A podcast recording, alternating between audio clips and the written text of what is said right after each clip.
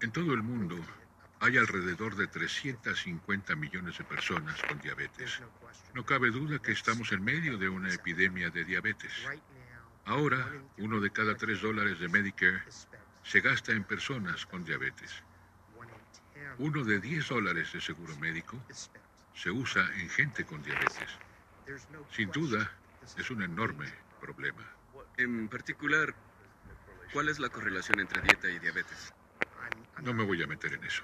¿En la dieta? No.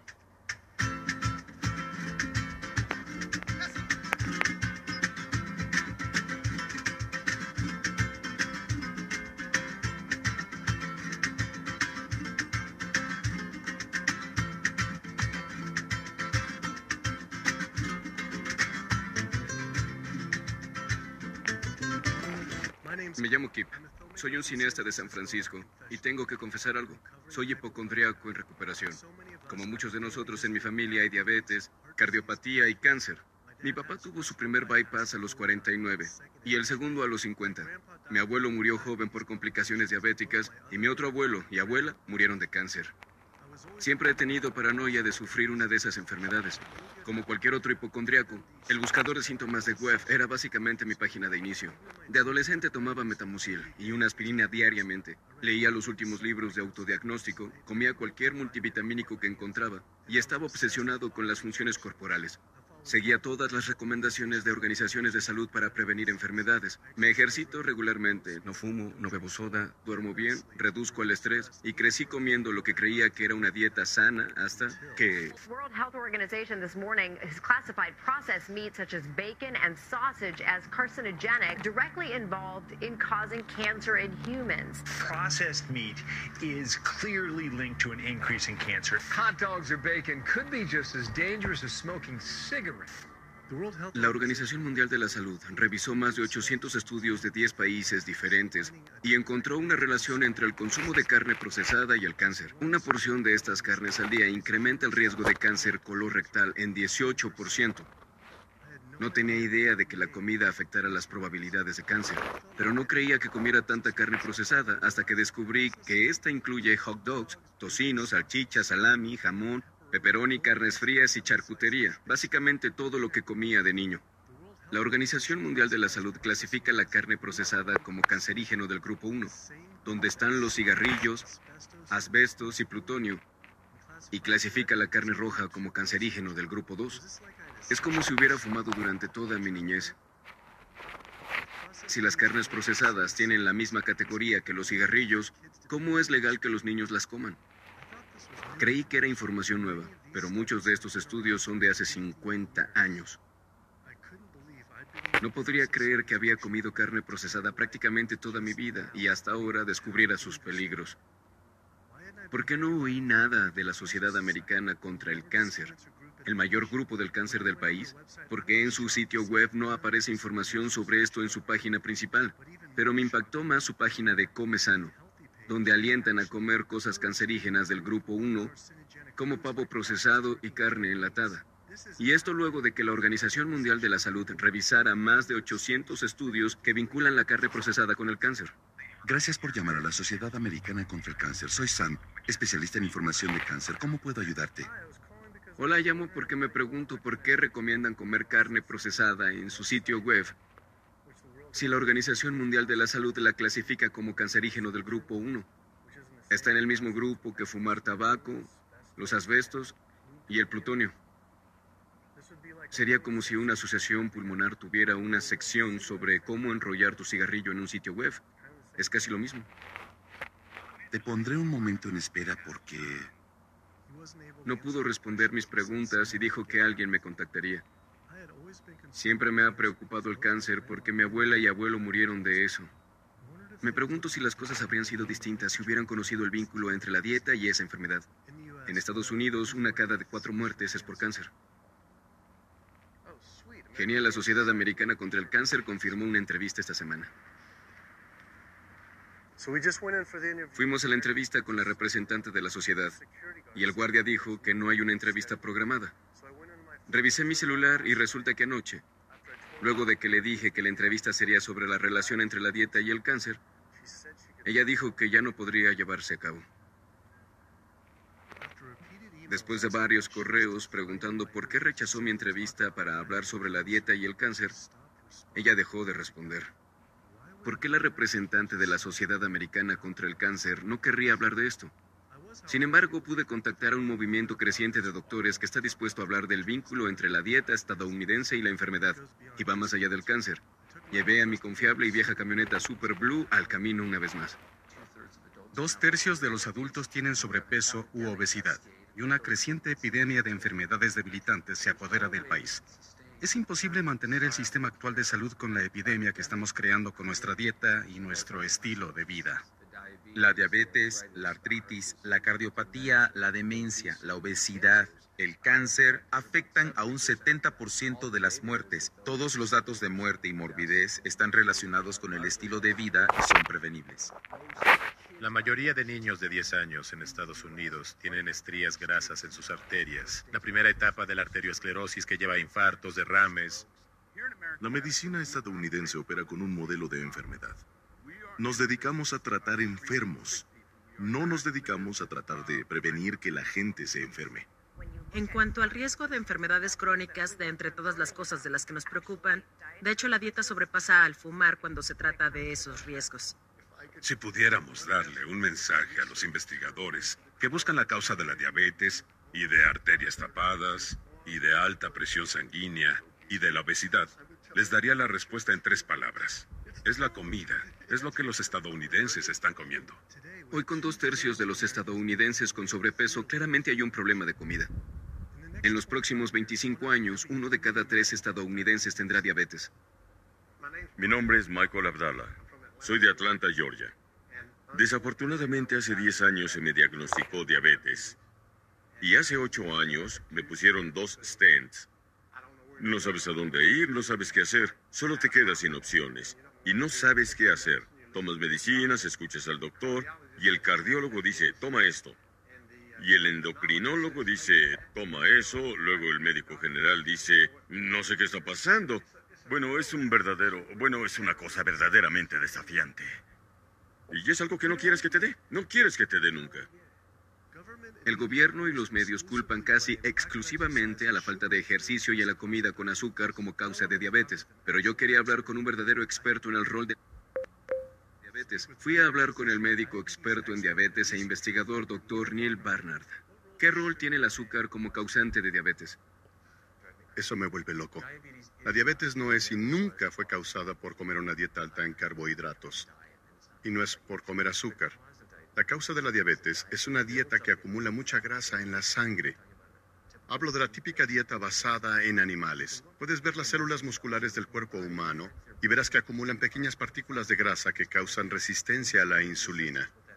El azúcar que tienen los alimentos naturalmente no puede entrar a las células donde pertenece. Se acumula en la sangre y esa es la diabetes. Nunca había oído que la carne estuviera asociada con la diabetes. Siempre se me ha dicho que el azúcar o la obesidad la causaban. El cirujano bariátrico de pérdida de peso, el doctor Gar Davis, está de acuerdo. Todos creen que se vuelven diabéticos por los carbohidratos. Hubo un gran estudio. En ese épico estudio de 500.000 personas, el consumo de carbohidratos estaba inversamente relacionado con la diabetes. En otras palabras, entre más carbohidratos comiera alguien, menos diabetes tenía. Pero la carne estaba altamente relacionada. El gran momento, ajá. Los almidones. Los carbohidratos son buenos para ti. No son malos para ti. La idea de que los carbohidratos engordan es ridícula. Los carbohidratos no pueden engordarte por sí mismos. Tenemos espacio en nuestros músculos y en nuestro hígado para ellos, llamado glucógeno. Así que al comer carbohidratos los guardamos o los quemamos, pero comer grasa va directo a la grasa. Tu cuerpo no puede convertir carbohidratos en grasa a no ser que exageres con las calorías. Y la obesidad es una sentencia de muerte. Tendrás mayor riesgo de contraer cáncer, casi sin duda tendrás diabetes. Nadie quiere la vergüenza por gordura y queremos que todos se sientan cómodos con sus cuerpos, pero ese movimiento de comodidad nos ha hecho cómodos con estar enfermos. Y es un gran problema. Voy al hospital y veo a mi alrededor personas con diálisis, muchos enfermos, y casi todas las enfermedades que hay se deben a lo que come la gente. Esta es la cuestión. Si como una galleta azucarada, el azúcar te engaña, como el caballo de Troya, pero dentro de la galleta hay una gran cantidad de mantequilla o grasa, y eso es lo que te engorda. Es la parte que te lleva a la diabetes, la comida grasosa, no tanto el azúcar. No es que el azúcar sea bueno para ti, no tiene nutrientes, tiene exceso de calorías. Pero cuando comes azúcar no te inflamas de inmediato. Cuando comes azúcar no se forman placas en tus vasos sanguíneos. Cuando comes azúcar tu cuerpo guardará la mayoría como glucógeno o la quemará como calorías. Pero el enfoque al azúcar le ha quitado todo el enfoque a la carne, los lácteos, los huevos, el cerdo, el pavo, el pollo. La gente tiene que entender, si su hijo tiene diabetes, le quitaron 19 años de su vida. Hablamos de vida y muerte. Descubrí que hay mucho más entre la dieta y la enfermedad de lo que yo sabía. Sentí que esta información prácticamente era contenida. La carne procesada causa cáncer. El azúcar no causa diabetes. No tenía duda de lo que dijeron los doctores, así que investigué por mi cuenta. Investigadores de Harvard vieron nueve estudios potenciales y encontraron que un plato de comida procesada al día incrementa el riesgo de diabetes en 51%. El vínculo entre comer carne y desarrollar diabetes es innegable. Pero al entrar al sitio web de la Organización contra la Diabetes más grande del mundo, la Asociación Americana contra la Diabetes no solo no tenían esta información en primera plana, mostraban recetas de carne roja y procesada. Y en sus recetas para vida sana tenían camarón envuelto en tocino. Pero, ¿qué salud es esa? Envié un correo a la Asociación Americana contra la Diabetes, veamos si nos responden. Por muy destructiva que sea la diabetes, no se compara con la cardiopatía. Más de 17 millones de personas mueren cada año de enfermedades cardiovasculares. Es la primer causa de muerte en el mundo. Casi una de tres personas mueren de esta enfermedad. La cantidad de personas que mueren por enfermedad cardiovascular es equivalente a cuatro aviones jumbo chocando cada hora, cada día, cada año.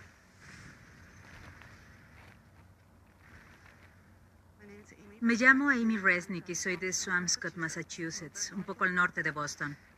Y recientemente fui al doctor por asma porque me costaba mucho respirar. Y mientras estaba ahí revisó mi sangre. Y una de las pruebas era de proteína C reactiva.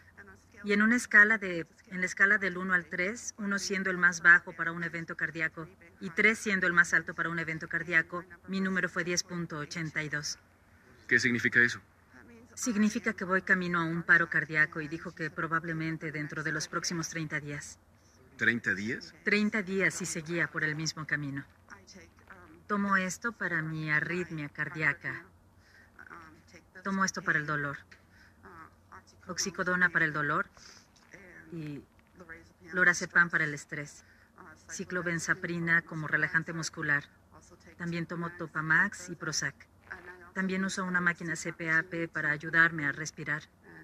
Y mi asma ha estado tan mal este último año que también lo uso de día para respirar un poco. Estoy cansada cuando despierto, cansada durante el día. Si tomo una siesta sigo cansada, no puedo respirar. Y necesito hacer un cambio por mi salud. O no estaré aquí para mi familia. Al hablar de cardiopatía, diría que el papel del alcohol es muy pequeño. El del azúcar también es pequeño, el de fumar es grande. Pero la buena noticia es que la mayoría lo han dejado o nunca fumaron. El problema con una dieta basada en animales es que contribuye mucho a la cardiopatía y es bastante común. Todo es costoso. Escaneos, procedimientos, bypass, medicinas. Nada de eso tiene algo que ver con la causalidad de la enfermedad. Así que mueres por una enfermedad completamente benigna provocada por comida cuya causalidad nunca fue tratada. Cuando comes esas toxinas bacterianas de la carne muerta en minutos, tienes un estallido de inflamación en tu sistema. Básicamente paralizas tus arterias. Tus arterias se endurecen, su habilidad de relajarse se reduce a la mitad. Así que no es que en décadas de no comer saludable habrá algo de daño, no, hablamos de daño inmediato, minutos después de pasar por tu boca. A muchas personas se les diagnostica Alzheimer cuando en realidad no se trata de esa enfermedad. La mayoría de las personas sufre demencia debido a que los pequeños vasos en su cerebro se tapan y las células nerviosas se quedan sin sangre oxigenada.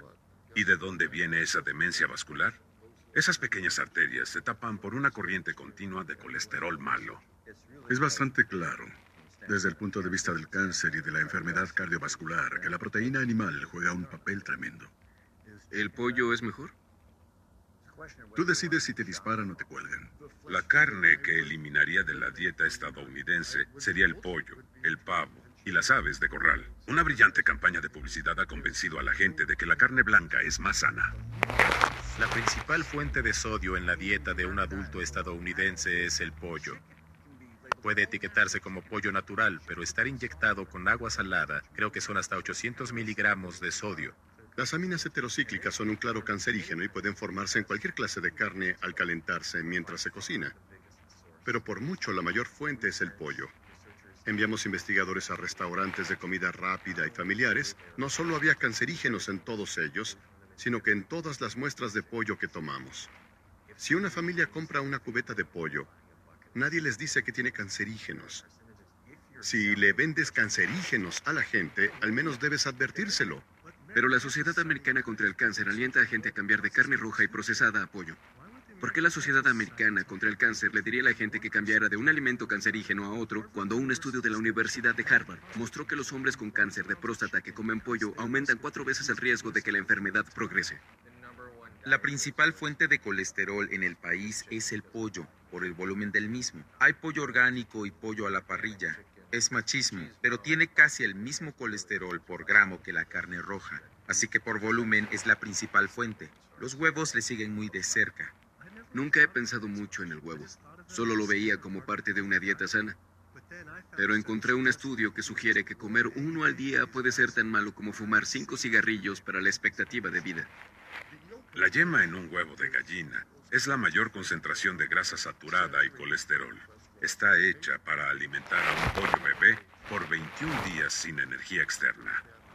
Es grasa y colesterol puros. Y cuando pones eso en tu sangre, cubren los glóbulos rojos. La sangre se hace más espesa y viscosa. Nuestros niveles hormonales cambian. Nuestros niveles de colesterol se elevan. No hay nada sano en comer la yema de un huevo.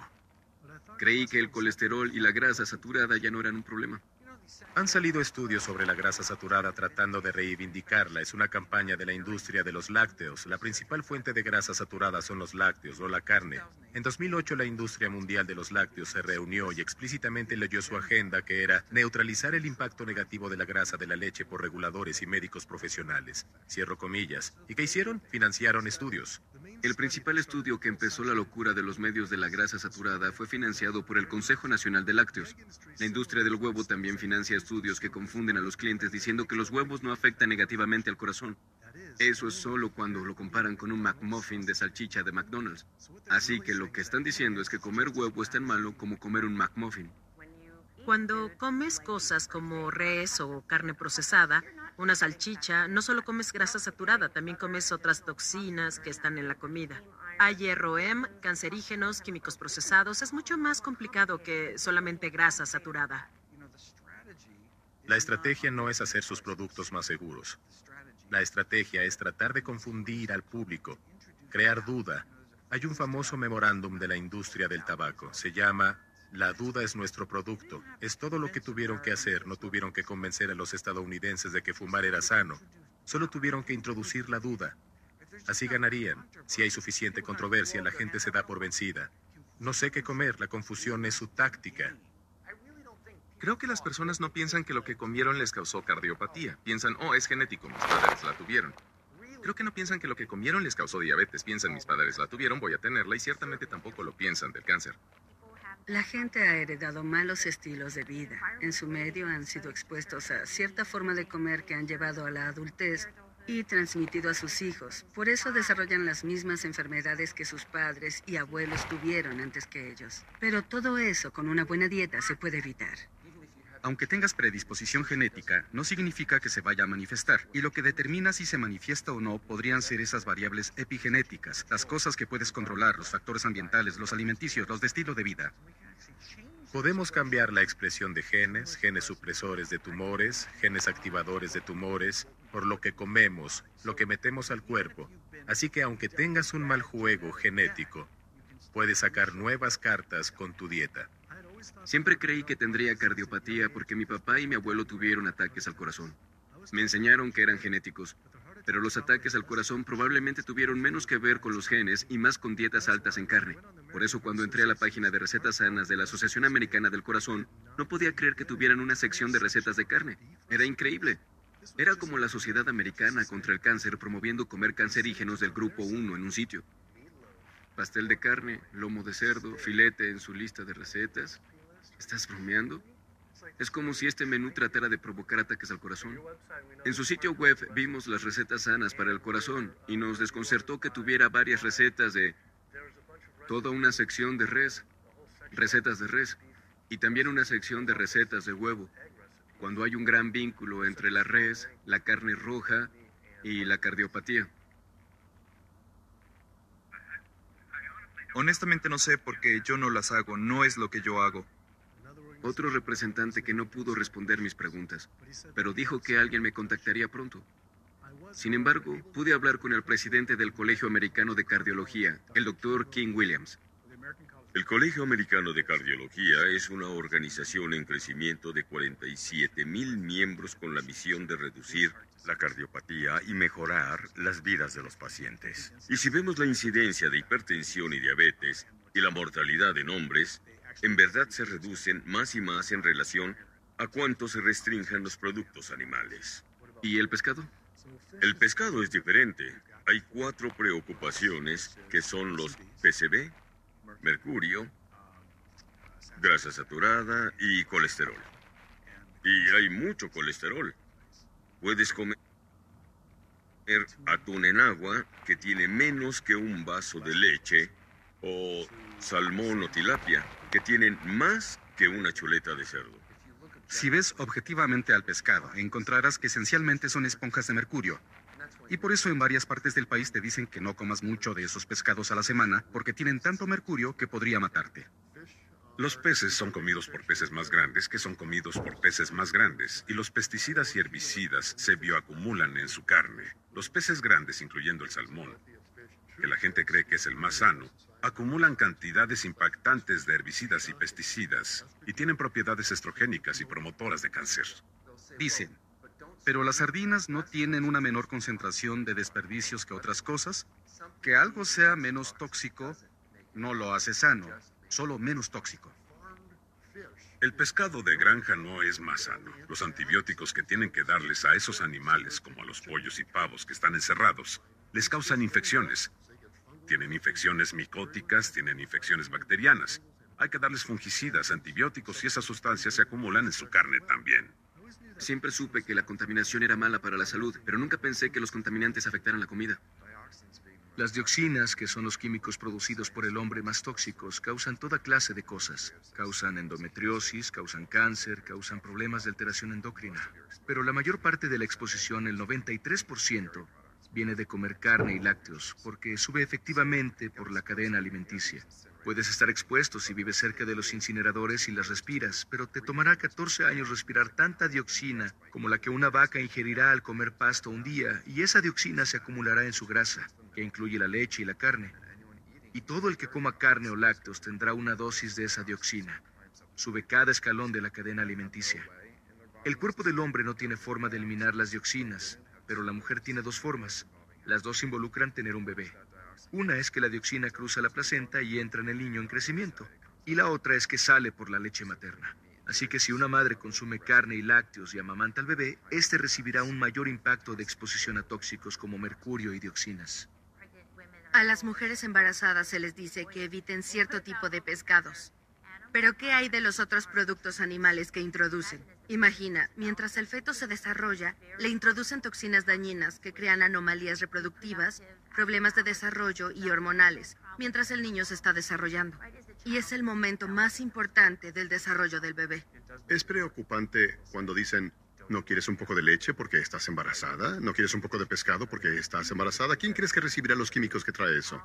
Todas las toxinas ambientales y las toxinas de los alimentos que comen se acumulan en sus tejidos y se liberan en la madre y desafortunadamente en el niño al comer esos productos en el embarazo.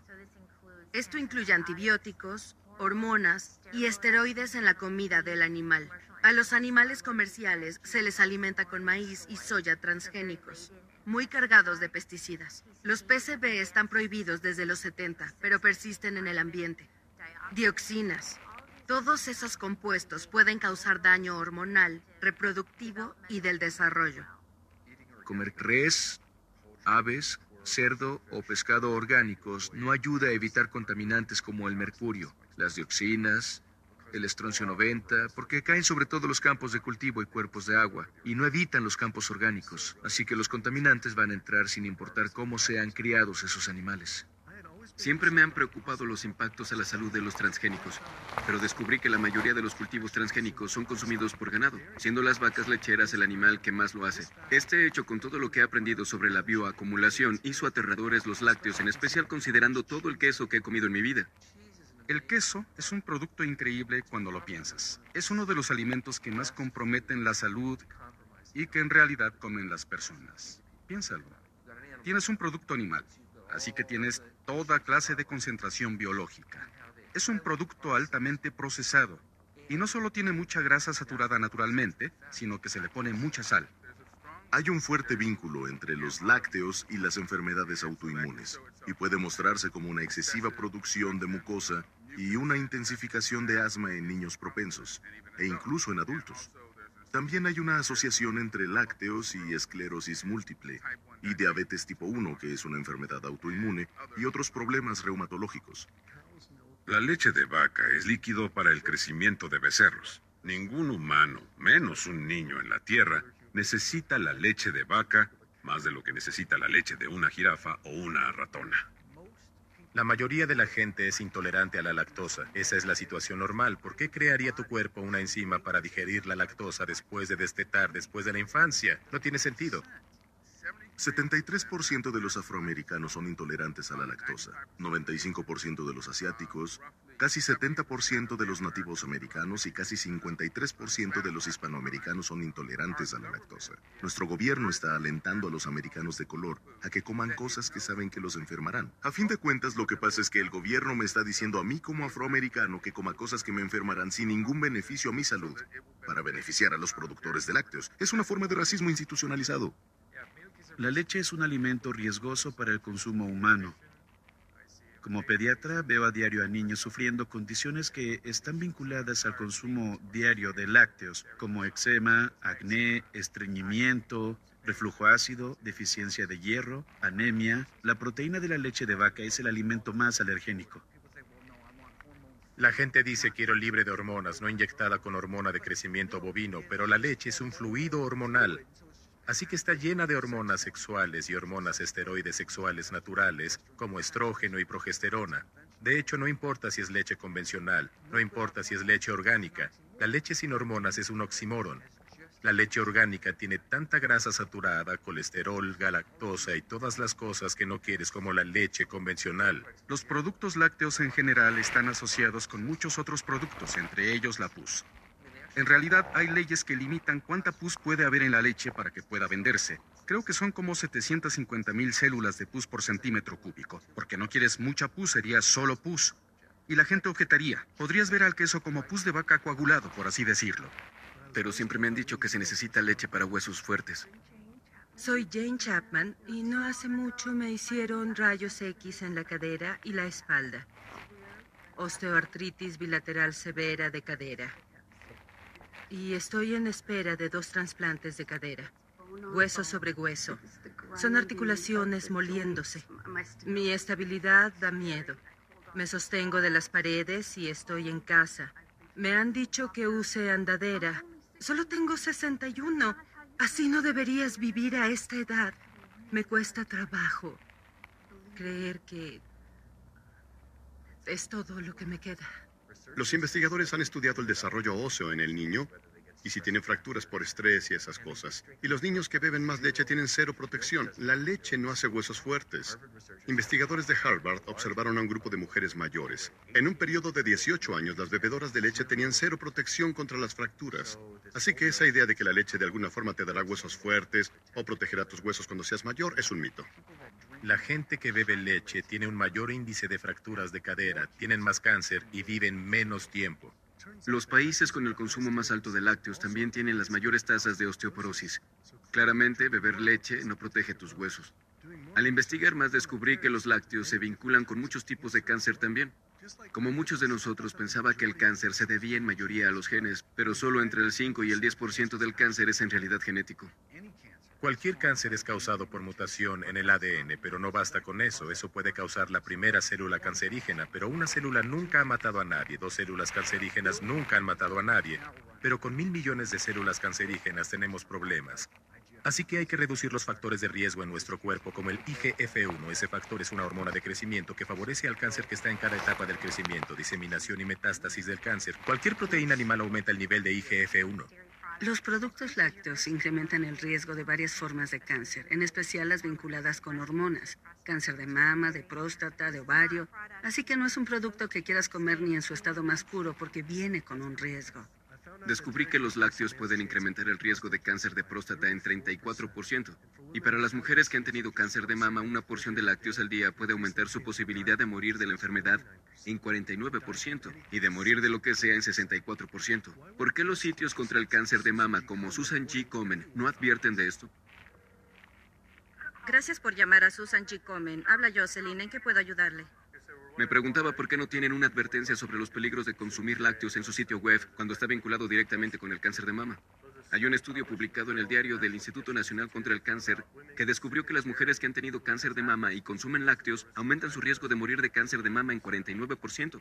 Me pregunto por qué no está en su página. No podemos responder esa clase de preguntas. De nuevo, otra representante de una organización dice que alguien más responderá a mi pregunta. Para no arriesgarme a que me dejaran plantado, fui directo a la sucursal local de Susan J. Komen, a ver si podrían responderme.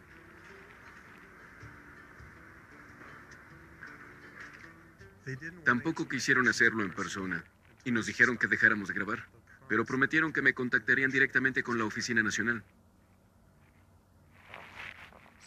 La campaña del lazo rosa de Susan G. Komen ha hecho mucho para aumentar la conciencia del cáncer de mama, aunque era confuso ver lazos rosas en contenedores de yogur lácteo. El cáncer de mama puede prevenirse con una dieta y un estilo de vida sanos, pero no lo hacemos.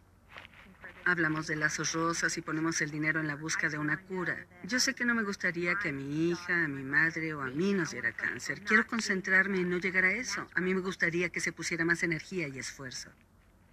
He sido amante del queso casi toda mi vida, a pesar de los riesgos. Pero como a muchos otros, parece que me hicieron adicto también. Resulta que la proteína caseína, que es la principal en productos lácteos, en particular en el queso, se deshace en la digestión humana para crear la llamada casomorfina. Es un compuesto como la morfina, derivada de la caseína, que va al cerebro y se adhiere al mismo receptor que la heroína. No me malinterpreten, no es tan fuerte, pero sí lo suficiente para hacer que lo consumas una y otra y otra vez, a pesar de que estés ganando peso y estés menos sano de lo que has estado jamás. Pero el queso sigue llamando a la gente. La casomorfina podría tener un papel en SMLS, el síndrome de la muerte súbita del lactante, y también en el autismo. Es una de las razones por las que no queremos que los lactantes beban leche de vaca. La leche materna humana tiene 2.7 gramos de caseína por litro comparada con los 26 gramos por litro de la leche de vaca. Eso es 10 veces más. Con razón es tan adictiva. Hablar sobre adicción me ha hecho pensar en las drogas que se les dan a los animales. Fui a las oficinas del Centro de Comida y Seguridad, el mayor grupo de vigilancia de la FDA del gobierno, para ver qué tan preocupados debemos estar por las drogas en la comida. Hay al menos 450 drogas distintas que se administran a los animales, solas o en combinación. Estas drogas se les dan por una variedad de razones, de las cuales muy, muy pocas son beneficiosas para la salud del consumidor. Hay compañías de medicamentos que se esfuerzan para asegurarse de vender muchas drogas a gente que cría vacas, cerdos y pollos. La industria farmacéutica vende 80% de todos los antibióticos que hacen en Estados Unidos a la agricultura animal. Hay residuos de antibióticos en la carne, también otros antimicrobiales. Se ha encontrado ractopamina en la carne, se han encontrado hormonas en la carne. Estamos hablando de cuatro drogas diferentes que podrían estar en el mismo pedazo de carne. Se supone que la compañía farmacéutica debe mostrar la seguridad de las drogas animales. No prueban los impactos que tienen en humanos, solo ven los impactos en los animales. Cuando tratamos de obtener información de estudios de salud y estudios ambientales de agencias federales, nos dan página tras página con información oculta, porque la compañía dice que es información confidencial de negocios. Los consumidores no tienen idea de lo que hay en los productos que consumen. ¿Qué tanto puede enfermarme y qué tanto contamina el ambiente Es un secreto de la compañía. En la industria de la agricultura animal, al igual que en la del tabaco, estas compañías están interesadas en asegurarse de que el público no tenga información sobre los efectos y los riesgos a los que se enfrentan al consumirlos. Tienen un sistema en el que los animales viven en sus excrementos, viven junto a los animales enfermos o muertos y están en jaulas con estos animales. Las bacterias se propagan. Los patógenos que son creados en estas sucias condiciones generan resistencia a los antibióticos y el público es expuesto a ellos. Hay gente muriendo, tanto de salmonela como de otras cosas que comen. Unas 3.000 personas mueren al año en Estados Unidos. Es más del número de personas que murieron el 11 de septiembre en las Torres Gemelas en Nueva York. Si una organización terrorista matara a 3.000 personas al año, la atacaríamos. Si le sumamos las muertes por bacterias resistentes a antibióticos, son 20.000 personas muertas al año. Son 7 11 de septiembre al año. Puedes imaginarlo. Si tanta gente muriera por un grupo terrorista en Estados Unidos, nos encontraríamos. La Organización Mundial de la Salud ha dicho que nos acercamos a una era post-antibiótica en la medicina. En cirugías menores habrá riesgo de tener una infección fatal. Habrá riesgo al ir al dentista a que te saquen un diente. O será como la medicina de la guerra civil. Si te da una infección en la pierna, te cortas la pierna. Estarás en una situación muy peligrosa. Al abortar a estos animales, se convierte en el motor perfecto para generar un nuevo virus de gripe que pueda llevar a la comunidad. Si vivías cerca de un campo de cerdos, ni siquiera de la operación concentrada de alimentación, sino del campo de desechos, eres tres veces más propenso a tener una infección por SARM. No puedes ver cómo afecta la vida de la persona promedio en Dublín, Carolina del Norte, y no molestarte un poco por ello. Desde un punto de vista ambiental, uno de la comunidad y todos los otros aspectos en Carolina del Norte, estamos en un estado de emergencia. Ya hemos tenido episodios de gripe porcina o H1N1, como prefieran decirle. Ese incidente de gripe porcina en particular se originó en una granja aquí en Carolina del Norte. Hay aproximadamente el mismo número de cerdos que de personas en Carolina del Norte. Un cerdo adulto produce entre 8 y 10 veces más heces que un adulto humano. 10 millones de cerdos en Carolina del Norte producen los mismos desperdicios que 100 millones de humanos. Sería el equivalente a que el desagüe de toda la costa este desembocara en Carolina del Norte. Pero no hay tratamiento de desperdicios. Sus excrementos caen a través de las tablas de los pisos de los establos en los que viven. Luego son bombeados a enormes fosas sépticas que llegan a ríos y corrientes. Es bombeada sin filtrarse en los campos, contaminando más el ambiente y la salud de la región. Cuando ves dónde están ubicadas las granjas de cerdos, un número desproporcionado de ellas están cerca de comunidades de color. Sin duda es un asunto de derechos humanos. Mi hermana tiene asma. Su hermano tiene asma. Tiene tres años. Y no sabemos qué pueda tener ella. Yo tengo asma. Tengo sinusitis. Tengo sarcoidosis. Eso en cuanto a bacterias. Y tengo un marcapasos, que es síndrome del nodo enfermo pero casi todos en ese vecindario tienen asma o incluso cáncer. Mi vecino de ahí murió de cáncer apenas el año pasado. Mi sobrino de la calle de abajo tiene cáncer, cáncer terminal, etapa 4. No fuma, no toma. Y no está en sus pulmones, sino en sus nodos linfáticos. Yo vivo aquí y veo cómo lo hacen. No como cerdo. No como tocino porque sé de dónde viene. Cuando mueren, van a una caja y se descomponen porque se hinchan, en especial por el calor. Viene una camioneta y los recoge y los lleva a la planta procesadora en Rose Hill. Los muelen y se los dan de comer a otros cerdos. Si salgo por esta puerta y están rociando, me van a salpicar en la cara. Te salpica en la cara. Huele a algo que nunca antes habías olido. Huele peor que un cuerpo muerto. Ese es el panteón familiar. Mi abuela está ahí. Mis hermanas, mis hermanos, cuando vamos a un funeral empiezan a rociar. ¿Durante el funeral? Durante el funeral, sí. Durante el funeral, sí. Rocían. Y cuando viene la gente, todos se tapan la nariz y dicen que apesta. Si quieren hacer una parrilla del domingo, rocían. ¿Crees que lo haga a propósito? Eso creo. Porque rocían los domingos. Siempre rocían los domingos. Y toda esta área con granjas de cerdos y de pavos, es de negros o hispanos en su mayoría. Algunos de ellos. ¿Crees que también sea un asunto de derechos civiles? Sí, lo creo, sí.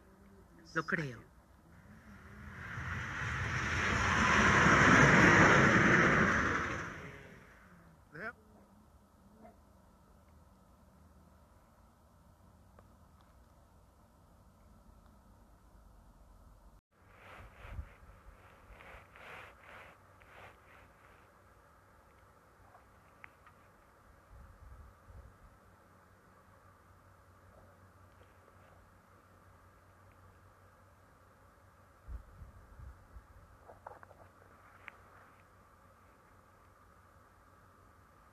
¿Crees que también sea un asunto de derechos civiles?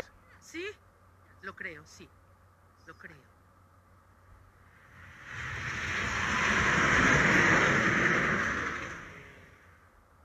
Ha habido veces en el pasado en las que estaba listo un domingo para ir a la iglesia y al salir, el olor era tan fuerte que tenía que volver a entrar a cambiarme porque se impregnaba mi ropa.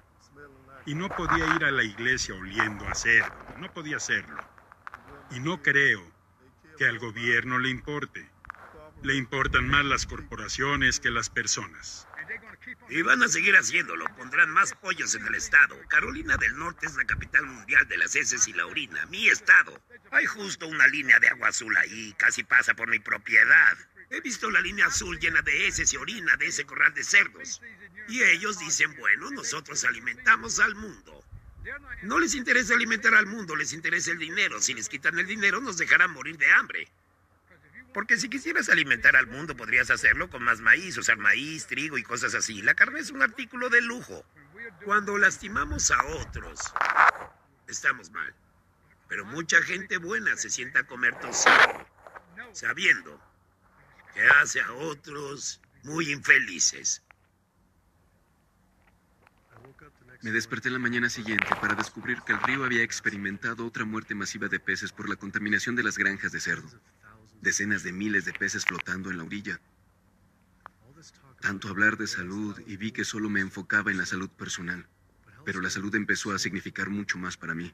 Era la salud de mi familia y las comunidades. No tendría tranquila la conciencia al apoyar a una industria que sabía que hacía daño a otros.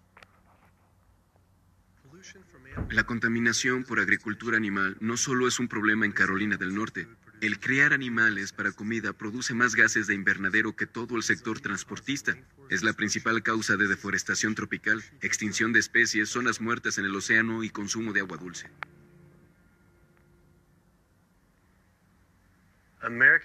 La Asociación Americana contra la Diabetes al fin me respondió y accedió a una entrevista. Para prepararme para la entrevista con la Asociación Americana contra la Diabetes, vi sus recomendaciones de comida para diabéticos y estaban llenas de cosas asociadas con la diabetes. ¿Cómo esperaban que la gente no tenga diabetes si es la comida que recomiendan?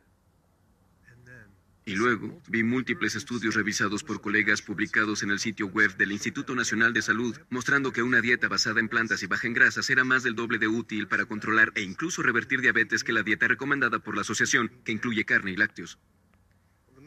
La misión de la Asociación Americana contra la Diabetes es identificar la prevención y la cura para la diabetes.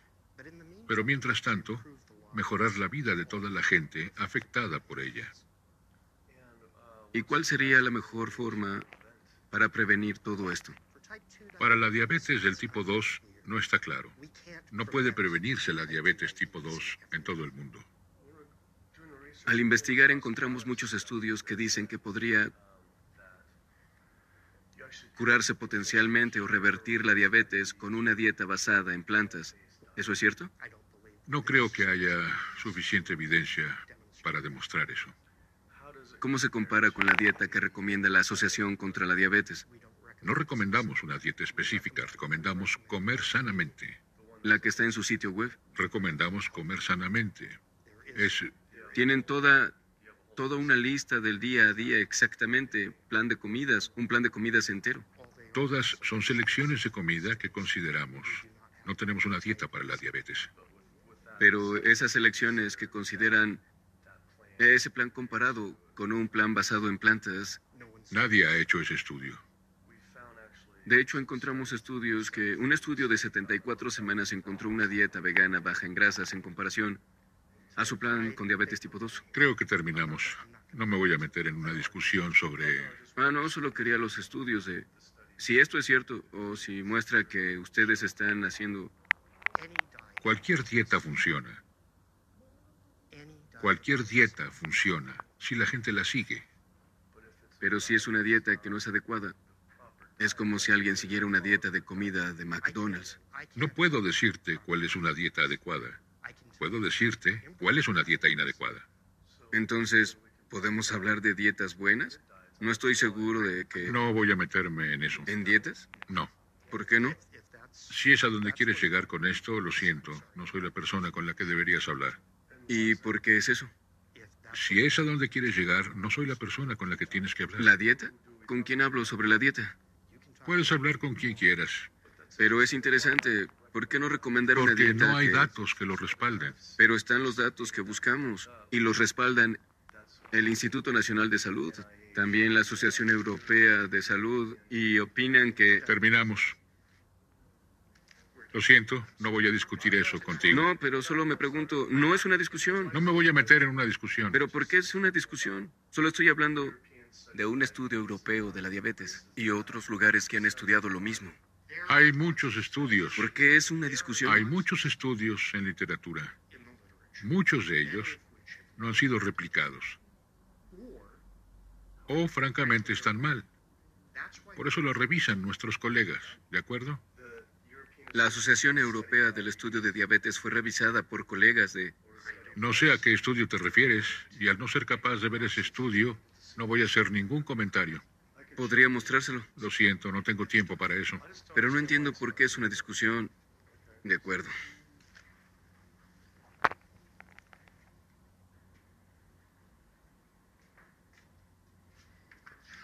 Eso fue interesante.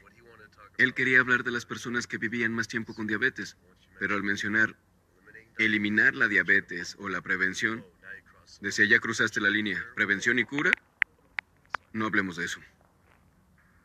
No solo el doctor Ratner, el oficial médico en jefe de la Asociación Americana contra la Diabetes, no quiso hablar de la dieta, pero el hecho de que reaccionara de esa forma a mi pregunta me hizo creer que estaba descubriendo algo que él no quería que descubriera. Siempre creí que no había prevención para la diabetes tipo 1, pero investigué y encontré varios estudios que mencionan el vínculo entre el consumo de lácteos de la infancia y la diabetes del tipo 1. Es un alimento para vacas bebés. La proteína de la leche de vaca entra en el torrente sanguíneo y el cuerpo dice esto no debería estar aquí. Crea anticuerpos para la proteína de la leche de vaca que atacan y destruyen el páncreas. ¿Cómo es posible que la ADA no tenga esto en su sitio web? ¿Por qué no advierten a todos los padres sobre esto si existe la más mínima posibilidad? ¿Por qué recomiendan a la gente que coma estas cosas relacionadas con la diabetes? Parece que las grandes organizaciones de salud alientan a la gente a comer alimentos vinculados a las enfermedades que se supone que combaten. La Asociación Americana del Corazón promueve la carne. La Asociación Americana contra el Cáncer promueve carnes procesadas. Los lazos rosas promueven los lácteos y la Asociación Americana contra la Diabetes camarones envueltos en tocino. Y de pronto todo tuvo sentido. ¿Qué tal si... Y ahí estaba. La Asociación Americana contra la Diabetes recibe dinero de Danone, el mayor productor de yogur del mundo. Kraft Foods, productores de Belvita, que es queso procesado. Oscar Mayer, carne procesada. Lunchables, comidas infantiles procesadas. Y Bubble Bee Foods, carne procesada enlatada. La Sociedad Americana contra el Cáncer recibía dinero de Tyson, uno de los mayores productores de carne del mundo, y John Brand, dueño de Pizza Hut, KFC y Taco Bell. Susan G. Komen, que se supone que lucha contra el cáncer de mama, tenía sociedad corporativa con KFC, Liz Watson y sus carnes procesadas y el yogur Yoplait. La Asociación Americana del Corazón fue quizá la más perturbadora de todas, recibiendo cientos de miles de dólares de la industria de la res, del pollo y de los productores de leche, y millones de la comida rápida y productores de comida procesada. Cada una de esas organizaciones recibe dinero de compañías de carne y lácteos que están asociadas con las causas de las enfermedades. Sería como si la Asociación Americana de los Pulmones recibiera dinero de la industria del tabaco. Estaba harto de no recibir respuestas. Fui a la sede de las organizaciones yo mismo. Tenemos que hablar con alguien en persona. Millones de personas mueren por la comida que ellos recomiendan comer. Quería saber por qué Susan G. Komen aceptó 35 millones de dólares de YoPlate cuando pueden incrementar las probabilidades de morir de cáncer de mama en 49% y preguntarle a la Sociedad Americana contra el Cáncer si aceptar dinero de KFC y Tyson era la razón por la que promueven comer carne. Pero todas las organizaciones rechazaron mi entrevista. Lo más triste es que no podemos confiar en la información de las organizaciones de salud como la Asociación Americana del Corazón, la Asociación Americana contra la Diabetes, porque reciben dinero de las industrias que causan los problemas que se supone que ellas deberían ayudar a prevenir. Esto hace que, en cuanto a nutrición, no vas a oír la verdad de esas organizaciones. Eso sería el fin de su financiamiento, el fin de su trabajo. Habría demandas que traerían una catástrofe sobre sus cabezas y prácticamente desaparecerían como organizaciones. Una vez me invitaron a un evento de caridad de la Asociación Americana contra la Diabetes. Y llegué y tenían un gran buffet y solo había productos animales. Recuerdo una gran cosa de pollo a la barbacoa y me fui enojado. Dije, servir pollo en un evento contra la diabetes es como servir alcohol en una reunión de alcohólicos anónimos. No tiene sentido. Teníamos agendada una entrevista con un prominente cirujano pero antes de poder entrar al edificio, la administradora de relaciones con los medios del hospital nos detuvo. Entiendo que el doctor González dijera que podían grabar aquí hoy, pero desafortunadamente no será posible. Sé que él aboga porque los pacientes cambien sus dietas, pero el hospital gana dinero con esas cirugías y en realidad él también. Así que no podemos tener nada que cause un impacto negativo al hospital. Desafortunadamente no van a poder grabar aquí hoy. Me sentí asqueado por la sinceridad con la que dijo que al hospital le interesan más las ganancias que la salud. Pero no solo es este hospital o estas organizaciones, también el gobierno de Estados Unidos está involucrado.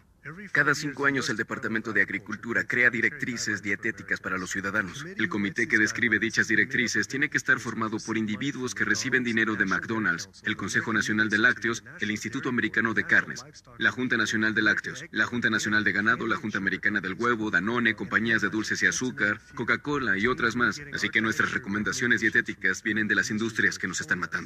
Cuando el USDA hace una pirámide o platos de buen comer cada cinco años para el público estadounidense, garantiza que en ese plato habrá comida que resultará en millones de muertos. El USDA, que se supone que debe protegernos, tiene dos misiones. Se supone que nos protege y se supone que protege al productor. Y adivina qué, cuando los dos están a la par, normalmente elige al productor. Un documento descubierto por el Dr. Greek, el USDA admite que el huevo no puede legalmente llamarse nutritivo, bajo en grasa, aparte de una dieta balanceada, bajos en calorías, saludables, sanos, ni siquiera que son seguros. Aún así los promueven ante los ciudadanos a través de programas federales de promoción.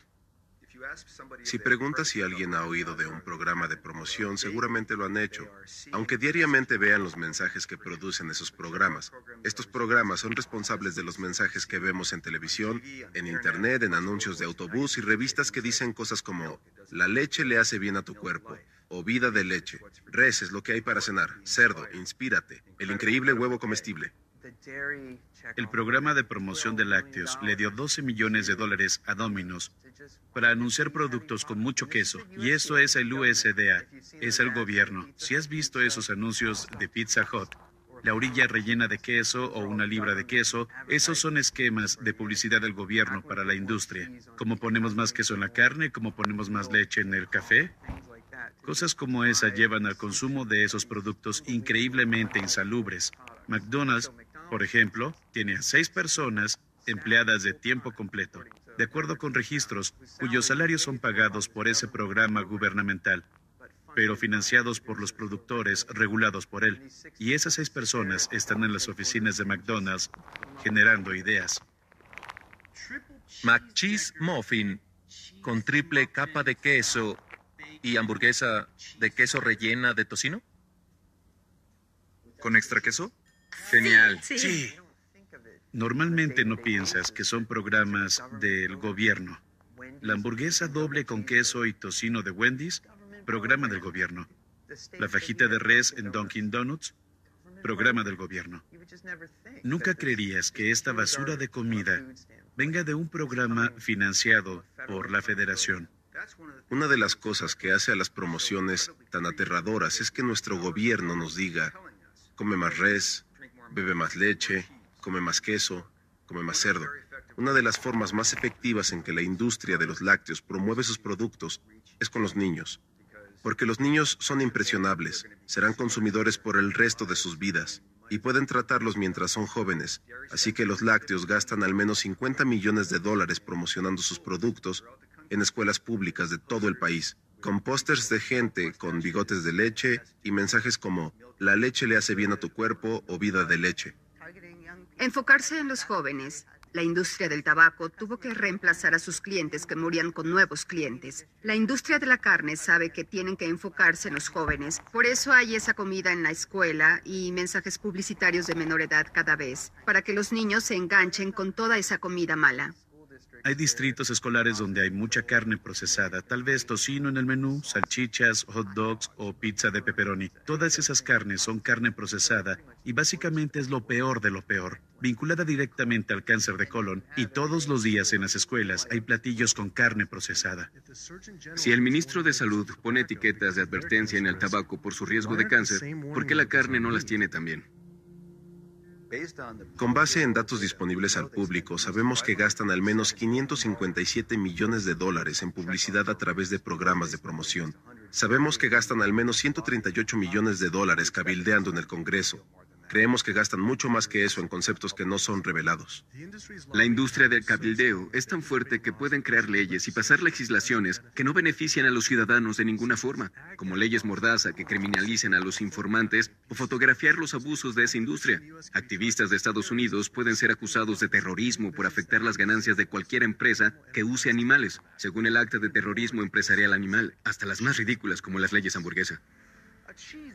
Una ley hamburguesa dice que un demandante no puede resarcirse de un productor, distribuidor o vendedor bajo la teoría de que la comida hizo al demandante obeso o causó una enfermedad relacionada con la obesidad. Las leyes de hamburguesa son una respuesta directa al problema que ha tenido la industria del tabaco. Big Tobacco ha pagado 400 millones de dólares a programas de ayuda médica estatal. Los defensores de leyes de hamburguesas dicen no queremos que lo mismo les pase a las industrias de carne y lácteos. El hecho de que esas leyes estén basadas en una plantilla llamada Acta de Sentido Común del Consumo es irónico, porque dicen que tú el consumidor deberías tener sentido común para saber si su comida es mala para ti. A menudo ejemplifico la industria de la carne a gente que tal vez no entiende su alcance como tiene todo el dinero de Big Tobacco y Big Pharma y la personalidad de la Asociación Nacional del Rifle. Así que cualquier problema que tengan, terminan matándolo. Robert Martin no exageraba. Cuando las ganancias de la industria del huevo se vieron amenazadas por una compañía alternativa al huevo, Hampton Cream Foods, correos extremadamente perturbadores, fueron descubiertos por Ryan Zafiro y Jeffrey Light. Descubrimos documentos que demuestran que la Junta Americana del Huevo considera Hampton Creek, cito, una crisis y amenaza mayor al futuro de la industria estadounidense del huevo. La Junta Americana del Huevo considera una exitosa compañía de reemplazo del huevo una amenaza tal que bromean en sus correos electrónicos gubernamentales sobre asesinar a su CEO.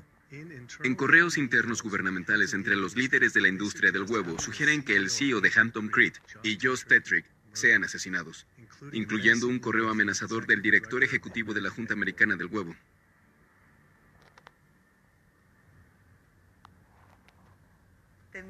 Los productores de carne no tienen que pagar por cardiopatías o destrucción ambiental o ninguna de las otras externalidades, como las llaman los economistas, que sus productos causan.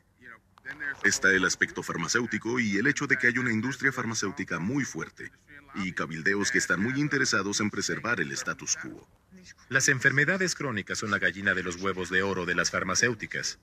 Hay una industria de stent de 5 mil billones de dólares. ¿Quieren verla desaparecer? Hay una industria de estatinas de 35 mil billones de dólares. ¿Quieren verla desaparecer?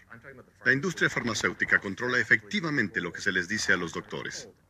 La mayor parte de la investigación no está en la prevención, está en la medicación que podríamos usar para esa enfermedad en particular. Tomo dos medicinas diferentes para la presión seis medicinas diferentes para el asma, incluso después de cuatro años de inyecciones, y otra medicina para controlar los efectos secundarios de las otras.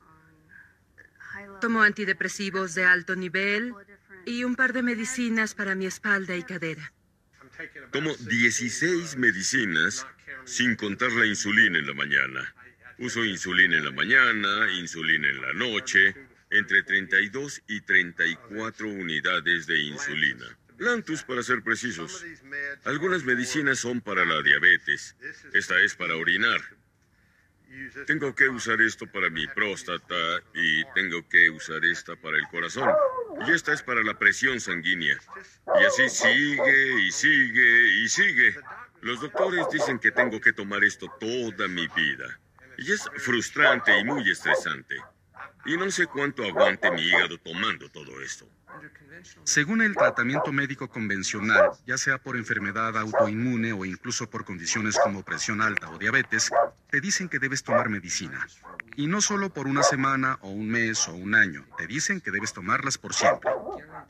Está garantizado que si sigues las instrucciones del doctor, estarás enfermo por siempre, nunca mejorarás. Esa es la garantía.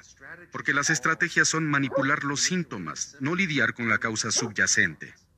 Puedes venir con ese diagnóstico. Te dan un montón de pastillas que no tienen nada que ver con la causa de la enfermedad o te realizan cirugías que no tienen nada que ver con ella. Es un engaño decir, esta pastilla ayudará a destapar tus arterias. Esta te salvará de un derrame. No, no es cierto. Las personas que toman estatinas siguen teniendo infartos, siguen teniendo derrames, no revierten la enfermedad, no hacen más pequeña la placa. Es un fraude de proporciones masivas.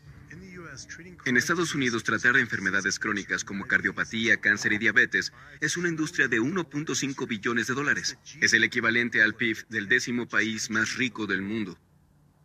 Volví a investigar el financiamiento de las organizaciones de salud y ahí estaba otra vez. Esas organizaciones aceptaron millones de dólares de compañías farmacéuticas que ganan miles de millones de dólares por las mismas enfermedades que esos grupos de salud supuestamente tratan de acabar. Parece un gran conflicto de intereses, a no ser que acabar con las enfermedades no sea su verdadero objetivo. La industria farmacéutica gana más dinero de cabildeo que cualquier otra industria. Al igual que la agricultura animal, son tan poderosas que escriben sus propias leyes y encarcelan activistas para silenciarlos.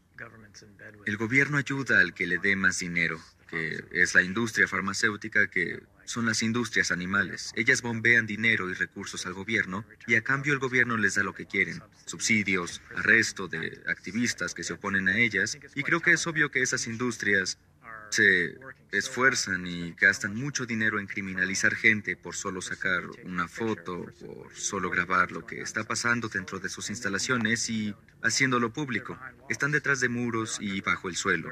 Están en instalaciones secretas que nadie conoce, pero si lo hicieran quedarían impactados y enfurecidos. Y creo que las personas no quieren pensar que sus farmacéuticas, que su comida viene de esos lugares. Y por eso creo que es tal. Las leyes mordazas son así porque tratan de silenciar a la gente que quiere hablar y decir la verdad. Finalmente entendí lo profunda que es la colusión entre el gobierno y esas industrias y lo peligroso que puede ser exponerlas. Y se intensificó al conocer al soplón de la USDA que reveló la enfermedad de las vacas locas de la carne en Estados Unidos. El USDA opera como el ejército. Así que cuando salió en televisión, de inmediato el USDA envió memorándums a todos los veterinarios e inspectores alimenticios. Si alguien de los medios los contacta, los contacta, no hablen con ellos, remítanlos a Washington y hablaremos con ellos. De inmediato callan a todos. El público estadounidense debería preocuparse por esto. ¿Qué sucede con el USDA? En Estados Unidos tenemos al menos cuatro casos de la enfermedad de las vacas locas, pero estoy seguro de que hay más, solo que el gobierno no los está buscando. ¿Dice que tal vez podría haber enfermedad de las vacas locas en humanos? Sí, y creo que hay muchos casos mal diagnosticados con el Alzheimer y la demencia. Toma muchos años ver el progreso, pero para hacerlo más fácil, los doctores dicen que es demencia o Alzheimer, sin realizar una biopsia del cerebro para ver si es eso, o si es una enfermedad priónica como la enfermedad de Creutzfeldt-Jakob o la de las vacas locas. ¿Crees que es seguro comer carne? Personalmente no creo que sea seguro comerla por cómo se incrementa la velocidad de su producción y porque los inspectores no están bien entrenados. En el presente la línea de producción es de 220 vacas por hora. Esas son alrededor de 4 vacas por minuto o 15 segundos por vaca. Estas peligrosas velocidades del matadero significan que hay desperdicio animal por doquier. Las pruebas muestran que el 88% de las chuletas de cerdo están contaminadas con bacterias fecales. 90% de la carne molida y 95% de la pechuga de pollo contenía bacterias de desperdicio animal. No hay nada de limpio en esta forma de comer. Pero no solo es excremento, también son infecciones llenas de pus. Podrías ver si hay una bola o un absceso debajo de la piel. La mayoría de las veces cuando se quita la piel o se abren los abscesos, saldrá pus. O si está muy profundo, cuando los inspectores o los empleados estén haciendo su trabajo, podrían clavar el cuchillo en el absceso y explotaría por todas partes. Ya había oído suficiente. Estaba muy molesto por la corrupción, la codicia, la enfermedad y el abuso que estaba descubriendo. Los mismos animales que matamos nos están matando a nosotros y al planeta. Pero muchas personas comen carne y lácteos cada día y nos preocupa ingerir suficientes proteínas. ¿Hay que comer carne para tener todas las proteínas? Oh, por Dios. Oh, por Dios. ¿Quieres que salte de este edificio, verdad? Primero, toda la proteína la hacen las plantas. Lo diré de nuevo para que conste. Toda la proteína inicialmente la hacen las plantas. Toda. Y no es necesario comer animal para obtener proteínas. Solo las plantas tienen la habilidad de tomar nitrógeno del aire, deshacer sus moléculas e incorporar el nitrógeno en los aminoácidos para hacer proteínas. Cualquier proteína obtenida de un animal es proteína de plantas reciclada. Si tuvieras una dieta calóricamente adecuada, comiendo cosas como arroz integral y brócoli, tendría suficiente, tendría suficiente en cantidad y calidad de proteína. 2.000 calorías de arroz integral y brócoli son 80 gramos de proteína al día, incluyendo los aminoácidos esenciales que necesitas para tener una salud óptima. Lo verde está lleno de proteína. Los frijoles están llenos de proteína. Las verduras están llenas de proteína. Es mejor obtener la proteína de las plantas, porque las proteínas de las plantas tienen un efecto mucho más benéfico en nuestra fisiología. Lo gracioso de la proteína es que la mayoría de los estadounidenses consumen el doble de lo necesario. La mayoría consume menos de la mitad de la fibra necesaria. Pero la conversación suele ser siempre sobre proteína, así que es por la campaña publicitaria que la proteína ha tenido por décadas. La pregunta no es de dónde sacar proteína, es de dónde sacar fibra. En mi carrera profesional nunca he visto una deficiencia de proteína. Nunca he visto a nadie que coma cantidades normales de calorías que tenga deficiencia de proteína. Eso no se ve. La leche humana tiene el menor contenido proteínico de cualquier especie que haya examinado. Es el fluido que ha sido diseñado por la evolución en millones de años y es la comida perfecta para los bebés humanos. Perfecta. El menor contenido proteínico de los mamíferos. Eso da una idea de los requerimientos de proteína. ¿Es menor? Cualquiera. ¿Incluso menor que la del chimpancé? Que la de rata, la de mono. ¿En serio? La de burro. Cualquier leche que se haya estudiado. Y entre fisicoculturistas oyes mucho, necesito pollo o necesito pescado para estar fuerte, para construir tejido muscular. Esas son tonterías. Los animales terrestres más grandes y fuertes son todos herbívoros. Los animales más fuertes y grandes son herbívoros. Cuando traemos gente que está en dietas de carne y las pasamos a dietas basadas en plantas, siempre monitoreamos lo que comen, aumenta su ingesta de vitaminas, su nutrición en general mejora dramáticamente. Y esas personas tal vez se preocupaban, ¿tendré los nutrientes necesarios con una dieta base de plantas? El hecho es que no obtienes los nutrientes necesarios en una dieta basada en carne y tendrás una mucho mejor nutrición con una dieta basada en plantas. Un hombre de tamaño promedio como yo necesita unos 56 gramos de proteína al día. Es lo óptimo. Probablemente necesito entre 30 y 40 gramos al día. Las dietas altas en proteína crean diabetes, crean cardiopatía, crean cáncer, crean enfermedades que tratamos diariamente. Pero es lo opuesto a lo que dicen las dietas altas en proteína. Lo que comes determina las bacterias que viven en tu interior. Si comes animales a diario, atraerá bacterias que comen carnitina, y esas bacterias convertirán la carnitina en una molécula llamada trimetilamina. Tu hígado la convierte en óxido de trimetilamina. Es la molécula del infierno. Esa molécula lleva al colesterol a las paredes arteriales y las personas con dietas basadas en carne contribuyen al aumento de placas. Pueden perder peso con esa dieta. Y eso es bueno, pero ¿qué pasa dentro de sus arterias, paleoamigos? Lo que pasa es que se acumula la placa, y esos son los que caen muertos en el gimnasio a los 39. Vaya, era esbelto y se veía muy bien. Pero ¿a dónde va ese colesterol? A tus paredes arteriales. Creo que los paleoamigos están preparando una epidemia de arterias tapadas. cáncer de colon, enfermedades autoinmunes. No es una dieta sana. No somos simios carnívoros. El pariente más cercano de los humanos es el chimpancé, que obtiene 97% de las calorías de las plantas y otro 3% de los insectos. Comparando la anatomía de verdaderos omnívoros, como los osos que comen carne y plantas, con los frugívoros como los primates que comen casi solo plantas, las diferencias son claras. Los frugívoros tienen molares planos para masticar plantas, mientras que los dientes de los omnívoros están cerrados para clavarse y desgarrar la carne. Las mandíbulas de los frugívoros pueden moverse atrás y adelante y la de los omnívoros no. Los omnívoros tienen ácido estomacal mucho más fuerte para digerir la carne comparado con el ácido de los frugívoros. Los intestinos de los frugívoros miden nueve veces el largo de su cuerpo y los de los omnívoros solo tres veces. Eso es porque la carne se pudre en él a no ser que se mueva rápidamente. Si los humanos fuéramos verdaderos omnívoros, tendríamos que cambiar mucho nuestra apariencia y fisiología. Pero tenemos todos los requerimientos de un frugívoro. Nos comportamos como omnívoros, pero anatómicamente somos frugívoros. Los seres humanos, a diferencia de los osos y mapaches, y hasta cierto punto los perros, no tienen la anatomía y fisiología mixta que tienen los verdaderos omnívoros. Así que no somos verdaderos omnívoros. En los humanos, los caninos son muy pequeños y redondeados, y en realidad solo funcionan como accesorio. Son útiles para rasgar y romper más que un sobre. Así que la idea de que por tener caninos tenemos que comer carne es ridícula. Tenía razón. Siempre creí que mis caninos eran para carne. Pero ¿qué animal podría matar y comer crudo con estos dientes? La sola idea era asquerosa. A todos les gusta un licuado hecho de frutas e incluso algunas verduras. Pero si piensas en poner pescado o carne en una licuadora y molerlo, es absolutamente asqueroso. Todas esas enfermedades son por comer una dieta para la que no está diseñado nuestro cuerpo. ¿Qué pasaría si comiéramos una dieta para la que nuestro cuerpo sí está diseñado? Los datos son claros. Puedes detener y revertir la cardiopatía con dietas basadas en plantas. Está probado científicamente. Lo he visto en mis pacientes. Las personas que adoptan dietas bajas en grasa basadas en plantas pueden revertir su cardiopatía y literalmente es ver cómo la placa empieza a irse, algo que no creíamos que fuera posible. Mi experiencia con pacientes y lo que muestran los estudios es que cuando la gente adopta una dieta basada en plantas, sus niveles de colesterol se desploman en pocos días. Y si se hacen pruebas de sangre en unas semanas, verán grandes mejorías.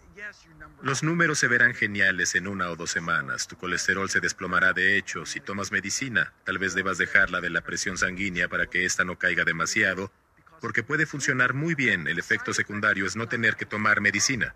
En un revolucionario estudio publicado por el Dr. Enselstein de pacientes que sufrían enfermedad cardiovascular, 99.4% pudo evitar eventos cardíacos mayores al llevar una dieta de plantas. Porque no solo es la cardiopatía, es la hipertensión, la diabetes, los derrames, los infartos.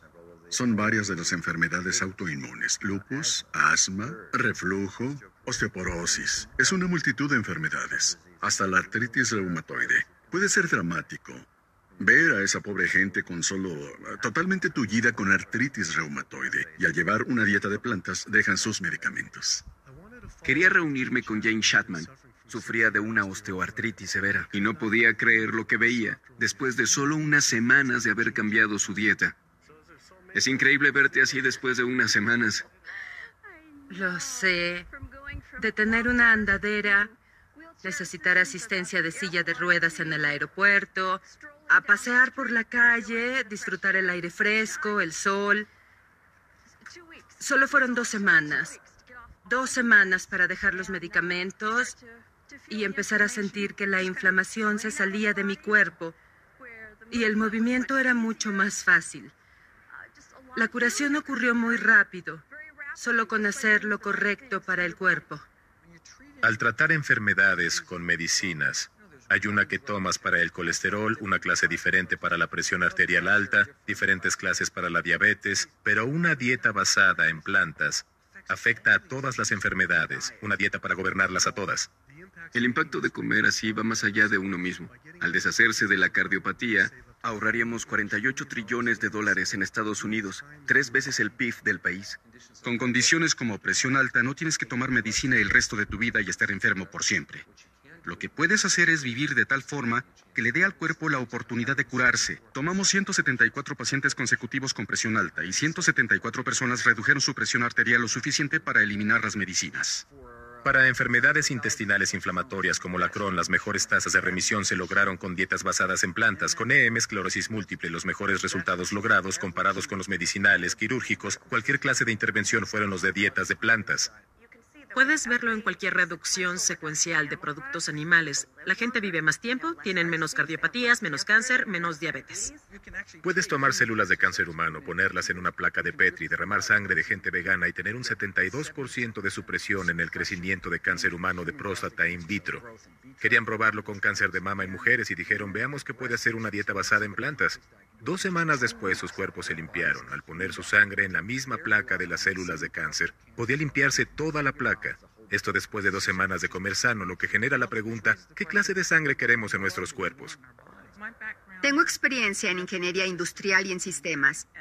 Y fue mi carrera por mucho tiempo hasta que me dio cáncer de tiroides y todo cambió desde ahí.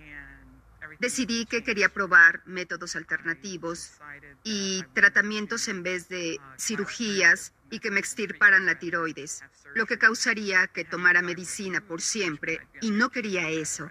Leí que una dieta basada en plantas puede curar el cuerpo y le ha funcionado a mucha gente, así que inmediatamente cambié a una dieta de plantas completamente orgánica. Después de un año, el cáncer había desaparecido y mi tiroides se había encogido a su tamaño normal y estaba libre de enfermedad.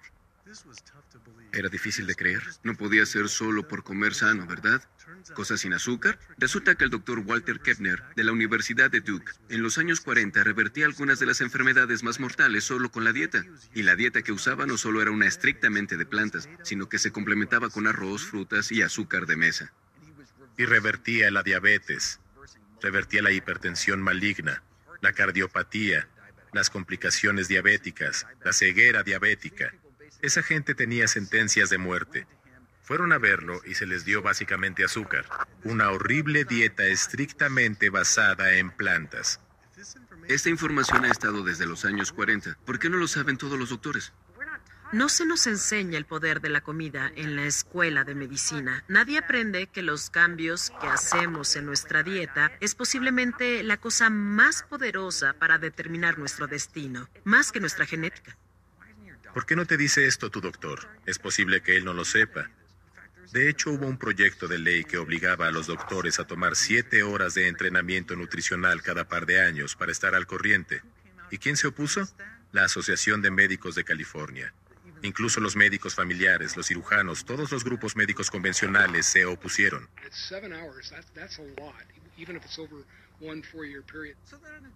Así que no solo son neutrales, se oponen activamente a la educación nutricional. Irónicamente, cuando los pacientes les hacen preguntas a sus doctores, asumen que el doctor sabe algo sobre nutrición. Así que es un revés que no hayan aprendido nutrición. ¿Por qué no lo oímos de los dietistas cuando la nutrición es su especialidad? Resulta que la Asociación Americana de Nutrición y Dietética publica cartas de datos nutricionales hechas por las mismas industrias. Las industrias pagan 20 mil dólares por cada hoja y explícitamente participan en su elaboración. Así que aprendes de huevo con la industria de huevo y aprendes de cordero con la de cordero. Sería como aprender los beneficios de fumar con la industria del tabaco. Cuando las personas comen carne es como si fumaran, como una ruleta rusa. Tal vez no te dé diabetes, pero tus posibilidades de tenerla son de una en tres. Tal vez no te dé un cáncer, pero tus posibilidades, si eres hombre, son de una en dos. Si eres mujer, una en tres. Tus posibilidades de subir de peso, dos en tres. No todo es por la dieta, pero la mayoría sí. Lo mejor que puedes hacer para asegurarte de sacar todas las balas de la cámara para no arriesgarte con tu salud es sacar los productos animales de tu dieta y comer solamente cosas sanas.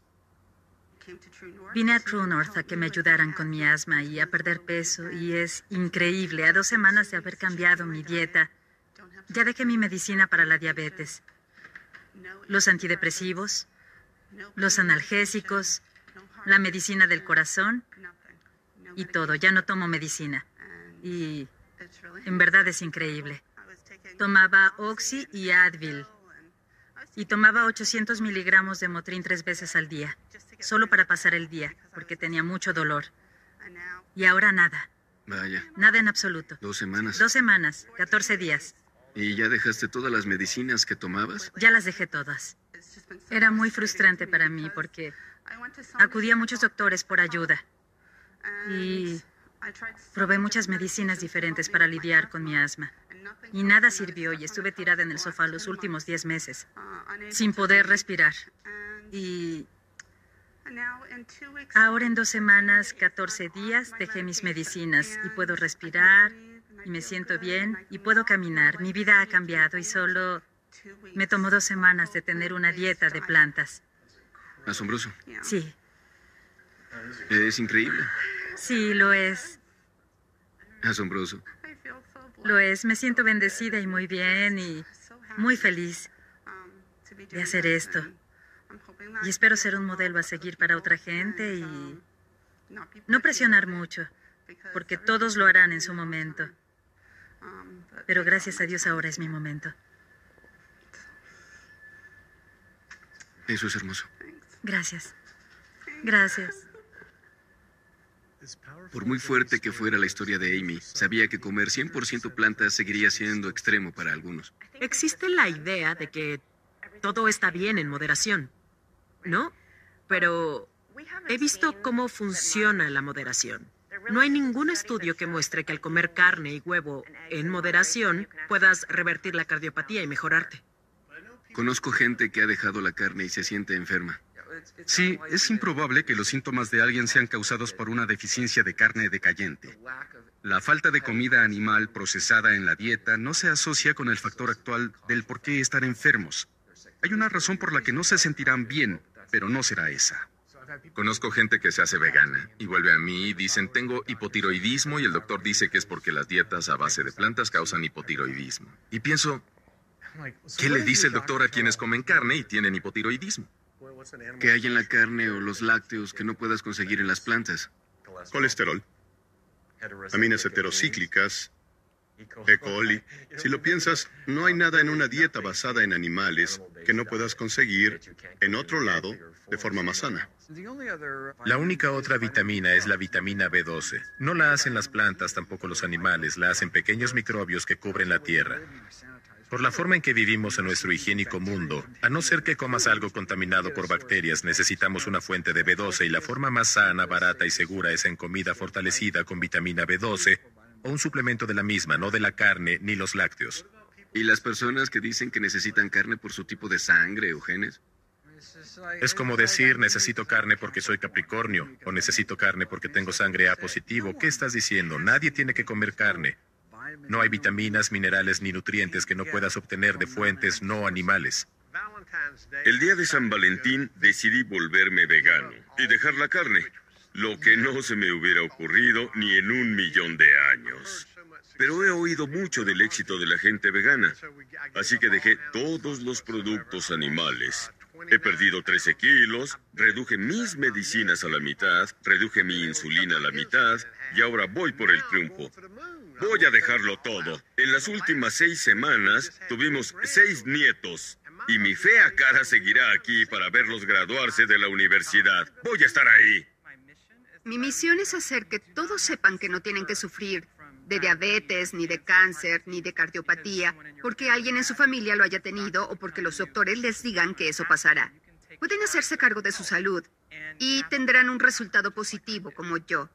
La razón por la que me comprometo tanto con esto es porque mi abuela tenía diabetes y yo no sabía lo que ahora sé sobre sanar el cuerpo. De haberlo sabido, creo que ella habría vivido al menos unos años más. Así que es en honor a ella que hago esto. Porque podría salvar a la abuela de alguien, la tía, tío, padre de eso. Así que me emociona poder transmitir este mensaje. Existe la creencia de que la dieta de plantas es costosa. Para nada, puede hacerse de forma nada costosa. Compras frutas de temporada, compras en grandes cantidades y ahorras mucho dinero. Puedes eliminar muchos gastos de tu despensa al no comprar leche y huevo, porque esas cosas son costosas. Nuestro plan alimenticio familiar es de 25 dólares por persona en la familia. Son 26,4. ¿26,4? Es comida para toda la semana. ¿En serio? Un explosivo movimiento de atletas de élite están usando dietas veganas para sanar lesiones, acelerar su recuperación y mejorar su desempeño. Antes de ser vegano, solo levantaba 140 kilos cinco veces. Después de hacerme vegano, levantaba 180, 190, 210 y pensaba, por Dios, es increíble. Soy vegano y levanto 210 kilos. Es ridículo. Y en cuanto me hice vegano, la tendinitis empezó a desaparecer. La fuerza de mi brazo derecho empezó a volver. Mi presión arterial empezó a bajar. No puede ser fuerte y estar muerto por dentro. Eso es débil, muy débil, porque te ves grande y fuerte por fuera. Sí, está grande, pero tu corazón pide ayuda a gritos. Por dentro estás muriendo. Soy atleta profesional de parkour, dos veces campeón mundial de carrera libre y recientemente entré a Ninja Warrior donde soy capitán del equipo europeo y ganamos Estados Unidos contra el mundo. Para algo como Ninja Warrior y el parkour, necesitas una buena proporción fuerza-peso corporal. Yo cargaba una masa que no necesitaba y al hacerme vegano perdí entre 7 y 9 kilos. Era más ágil, más eficiente y había más energía en mi cuerpo. Una explosión extra que no tenía antes. Me dio fuerza. Es una forma muy emocionante de vivir. Puede mejorarte como atleta. Yo soy 100% mejor atleta de lo que era antes. Desbloqueé un nuevo capítulo de mi entrenamiento. Ahí está la ciencia, la salud, los atletas probándote que no necesitas comer animales muertos para ser fuerte y para ser sano. Empecé a ejercitarme a los 47 años. Todos los músculos que ven los gané como vegano. Gané 7 kilos de músculo en mi cuerpo comiendo dietas de plantas y comida vegana. Todos los dolores de mi cuerpo desaparecieron, solo desaparecieron. No como toda la comida inflamatoria, la comida ácida que son los productos animales. Gorilas, rinocerontes, elefantes, todos obtienen sus músculos y fuerza de las plantas. Es lo que hago. Viajo por el mundo para surfear y siempre he sido vegana. Creo que si quieres algo, lo puedes hacer posible. No pongas excusas. No dejaría de ser vegana ahora que conozco todos los beneficios y que sé cómo se siente ser vegana. Cada aspecto de mi vida ha mejorado al adoptar este estilo de vida. Me siento mejor, me desempeño mejor atléticamente, duermo mejor, mi energía con mis hijos es mejor, me enfoco mejor en el trabajo, todo es mejor, mi piel se limpió. Me he mantenido delgado por nueve años haciendo esto. Te puedo decir que me sentí y me sigo sintiendo mejor que nunca. Mi amigo Jason Lester y yo fuimos los primeros en hacer un reto llamado Epic Five, que se trata de hacer cinco Ironmans en cinco islas hawaianas. En menos de una semana, un Ironman es nadar 3.8 kilómetros seguidos de 180 kilómetros de bicicleta y luego correr un maratón de 42 kilómetros. Hicimos cinco de esos seguidos en cinco diferentes islas en menos de una semana. ¿Murieron? No, no morimos. ¿De dónde, la famosa pregunta, ¿de dónde sacaron sus proteínas? De las plantas.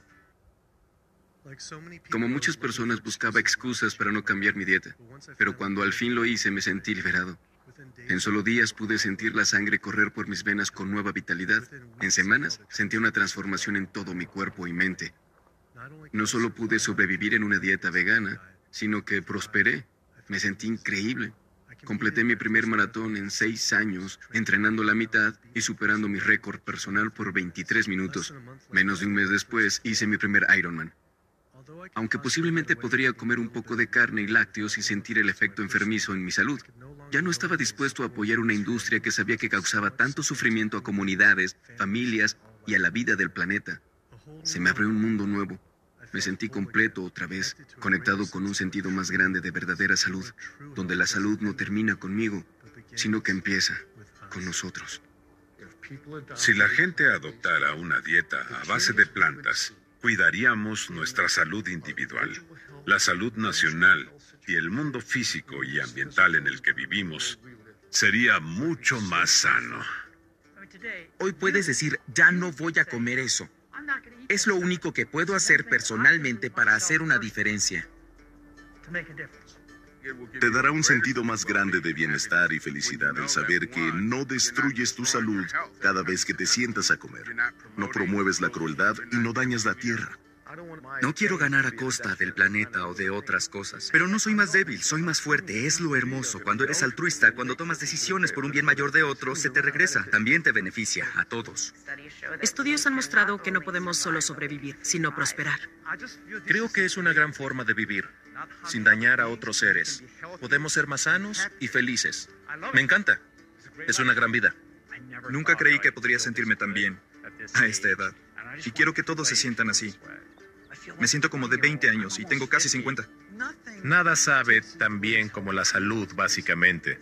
Las decisiones que tomamos cada día en nuestra alimentación tienen la capacidad de llevarnos a una verdadera salud y bienestar óptimo, no solo individualmente, sino colectivamente, como especie y para nuestro planeta. No viviremos por siempre, pero mientras estemos vivos podemos vivir bien. Y yo como doctor es lo que quiero ver. Donde hay voluntad hay una manera. Y creo en eso.